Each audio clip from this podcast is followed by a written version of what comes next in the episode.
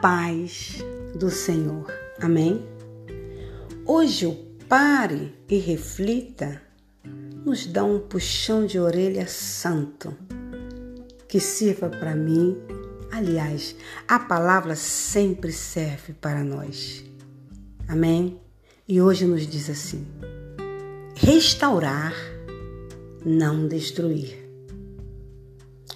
Irmãos, se alguém for surpreendido em algum pecado, vocês que são espirituais deverão restaurá-lo com mansidão. Cuide-se, porém, cada um, para que também não seja tentado.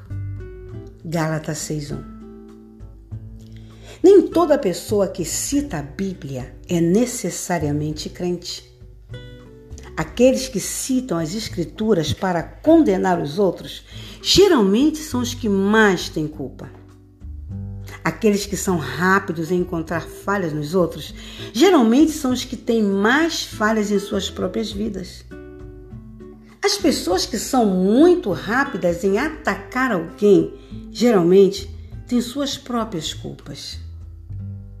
É exatamente disso que Jesus estava falando quando disse no Sermão da Montanha: Por que você repara nos ciscos que está no olho do seu irmão e não se dá conta da viga que está em seu próprio olho? Mateus 7,3 É uma ilustração bem humorada, mas faz sentido. Jesus estava dizendo: Você é tão rápido em se concentrar nas minúcias da vida da outra pessoa, mas é culpado por seus próprios pecados. Se conhecemos alguém que está caído em pecado ou caindo, o nosso objetivo deve ser confrontá-lo e restaurá-lo, não condená-lo e destruí-lo. Gálatas 6:1 diz: Irmãos, se alguém for surpreendido em algum pecado, vocês que são espirituais deverão restaurá-lo com mansidão.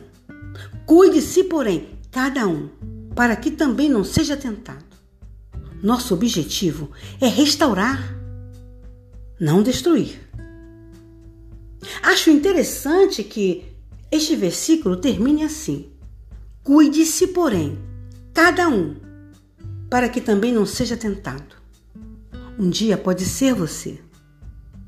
Um dia você pode ser a pessoa que tropeça e cai. Um dia você pode ser a pessoa que comete esse erro, que comete esse pecado. E espero que alguém apareça com graciosidade e ousadia e ajude você a se levantar novamente. Temos que manter a guarda constantemente. Sabe por quê, irmãos, irmãs? Porque todos nós podemos cair. Amém.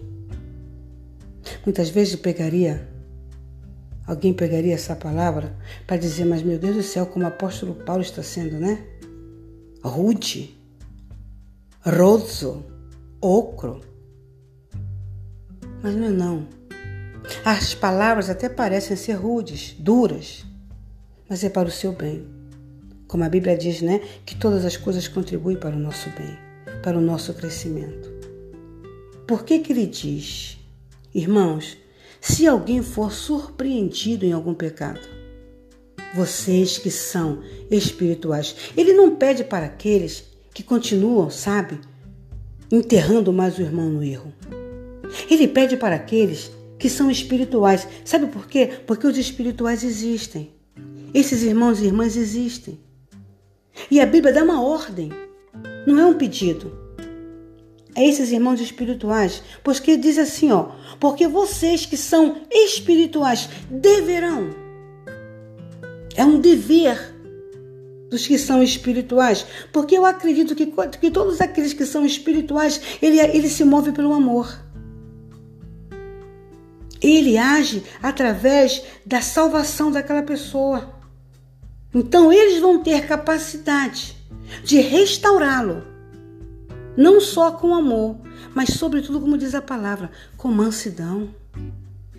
Aí o apóstolo Paulo diz: cuide-se, porém, ele está implorando para você.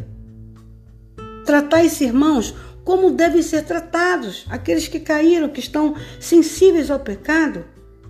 Ele diz: cuide-se, porém, cada um, para que também não seja tentado. Te peçam a Deus para que vocês não sejam tentados. Porque o nosso objetivo, irmãos, é restaurar e não destruir. Amém? Então, antes da gente ou de nós ficarmos, tá? Fofocando sobre a vida daquele irmão ou daquela irmã que de repente você conhece, você sabe a sua situação está caída ou está caindo. E você vai chegar ali com autoridade, dizendo você que é com autoridade do Espírito, e tratar irmão com mais ainda é, é, impaciência. É normal que o efeito vá ser contrário. Mas se nós chegarmos para essas pessoas que estão se afastando, ou que caíram mesmo até em pecado, e tratarmos como um cristão deve verdadeiramente tratar o outro, você vai ganhar uma alma você vai ganhar essa alma para Cristo novamente. E a Bíblia diz que através desse perdão que ele vai pedir, está encobrindo multidões de pecado. E quando você perdoa seu irmão porque ele pecou, amém? Você está cobrindo multidões de pecado. Então não pegue essa palavra muito forte, mas pegue essa palavra como restauradora para a sua vida, para mim e para nossas vidas, amém? E como sempre eu digo a vocês, aonde vocês puserem, aonde nós pusermos as plantas dos nossos pés, sejamos nós uma bênção e fiquemos todos na paz do Senhor. Amém?